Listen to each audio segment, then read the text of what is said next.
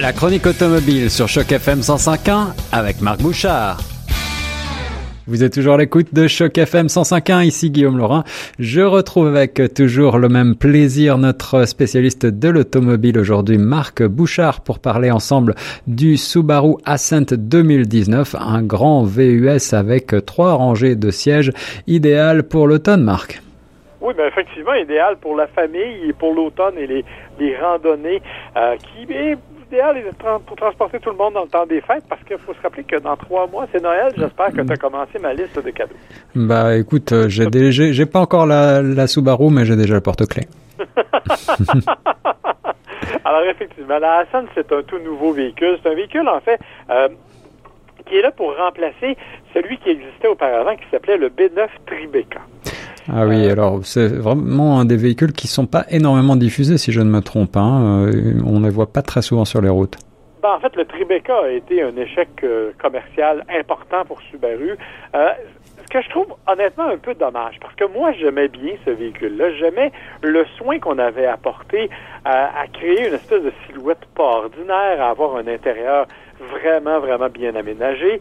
le problème, c'est que mécaniquement, on n'était pas tout à fait à la hauteur et que le le physique pas ordinaire n'a pas semblé plaire à la plupart des gens. C'est ça. Alors évidemment, ça a limité un peu les ventes. Donc on a arrêté cette production-là il y a déjà quelques années, et là on arrive avec le Ascent, qui est la nouvelle génération, si l'on veut, de grands véhicules Subaru, qui peut comporter, on se l'a mentionné, c'est trois, trois rangées, donc c'est soit sept ou huit passagers, parce que euh, on peut au besoin le remplacer la deuxième banquette par des sièges baquets.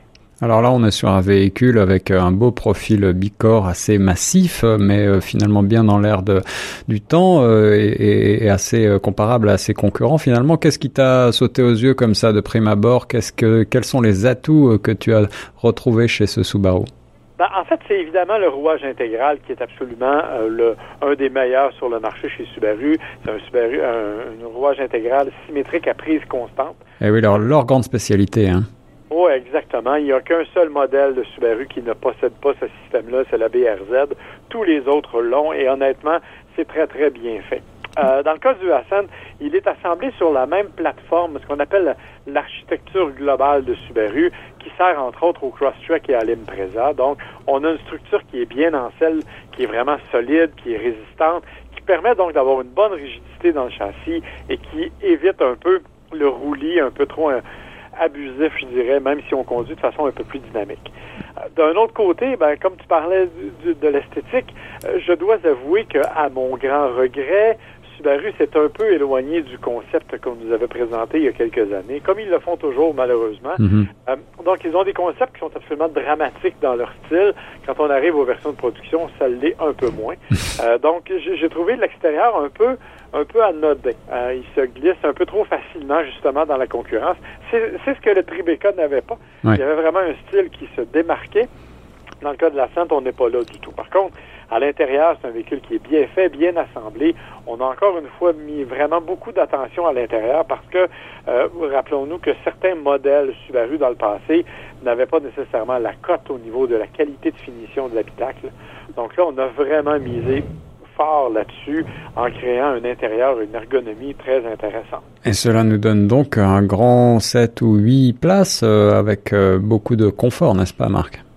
Exactement, et des éléments qui sont qui peuvent sembler anodins, mais qui sont quand même intéressants. Par exemple, les sièges de deuxième rangée, euh, quand on a les sièges baquets, ont en, en hauteur, à la hauteur, si on veut, de l'appui-tête, une espèce de poignée de plastique ce que ça sert, en fait, c'est simplement d'être justement une poignée pour permettre aux gens de troisième rangée de se de s'extirper plus facilement de leur endroit. Donc, mhm.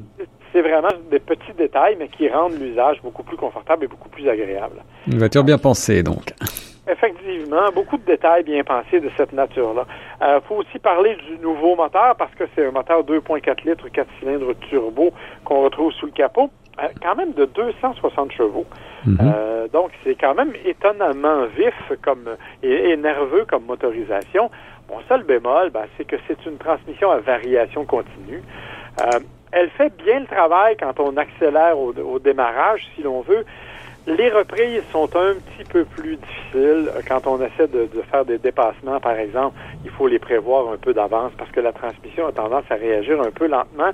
Euh, mais dans l'ensemble, pour quelqu'un qui n'est pas un fan fini des, transmissions automatiques, ben, il ne remarquera pas la différence et va bien apprécier ce qu'il a. D'accord. Alors, euh, je vois aussi dans les caractéristiques qu'on a toujours sur le fameux, la fameuse architecture euh, Boxer du moteur Subaru, c'est-à-dire quatre cylindres à plat opposé.